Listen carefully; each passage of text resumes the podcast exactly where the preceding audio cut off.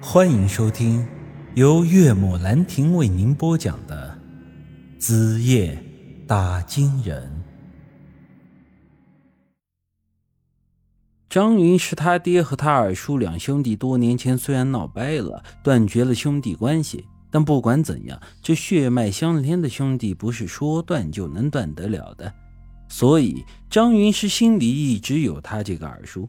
这趟过来之前，他是事先先准备了不少的礼品，吃的、喝的、补的，样样都有。我们提着大包小包的东西敲响了窑洞的大门，可敲了半天，里头也没有回应。嗨，这大白天的，不可能躲在里头睡觉吧？我的话音刚落，突然感觉背后吹来了一阵凉风。回头一看，只见一个披着花白头发、穿着破烂驼背老头，神不知鬼不觉的已经来到了我们的身后。他侧着脑袋对我微微一笑。好家伙，这苍白的脸，这一笑硬是差点把我给带走，吓得我一个机灵啊，往后退了两步，这手不小心一下子推到了窑洞的大门上。刚才我们敲了半天没人应，这时门却又咯吱一声自己开了，门没把我撑住，我也因此摔了个跟头。张云石连忙把我扶了起来：“陈叔，你没事吧？”我气冲冲的从地上站了起来，对着那人就大喊道：“他妈的，大白天的装鬼吓唬人是吧？”这家伙这时也不说话，还是侧着脑袋，驼着背。傻呵呵的对着我们发笑，我一下子就反应过来了。云石，这人应该就是你二叔吧？说着，我又仔细的看了看他的脸。都说大直像叔伯，这家伙长相还真和张云石有几分的神似，而且看样子，这的确就是个疯子。张云石向前走了两步，说道：“啊二叔，是你吗？”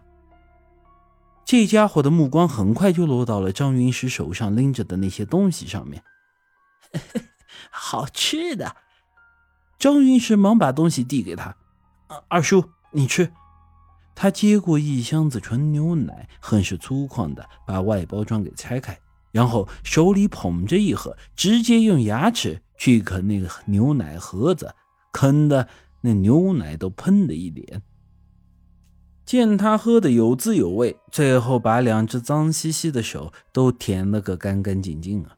张云是在一旁看得很是揪心啊，对我说道：“小时候我听我爸说过，二叔年轻时候是个很精明的人，没想到现在居然变成这副模样。”我安慰了他两句，然后帮着把东西拎进了窑洞里。这说来也奇怪，张云是他二叔。张三十虽然疯了，但身上也是脏兮兮的、破烂不堪。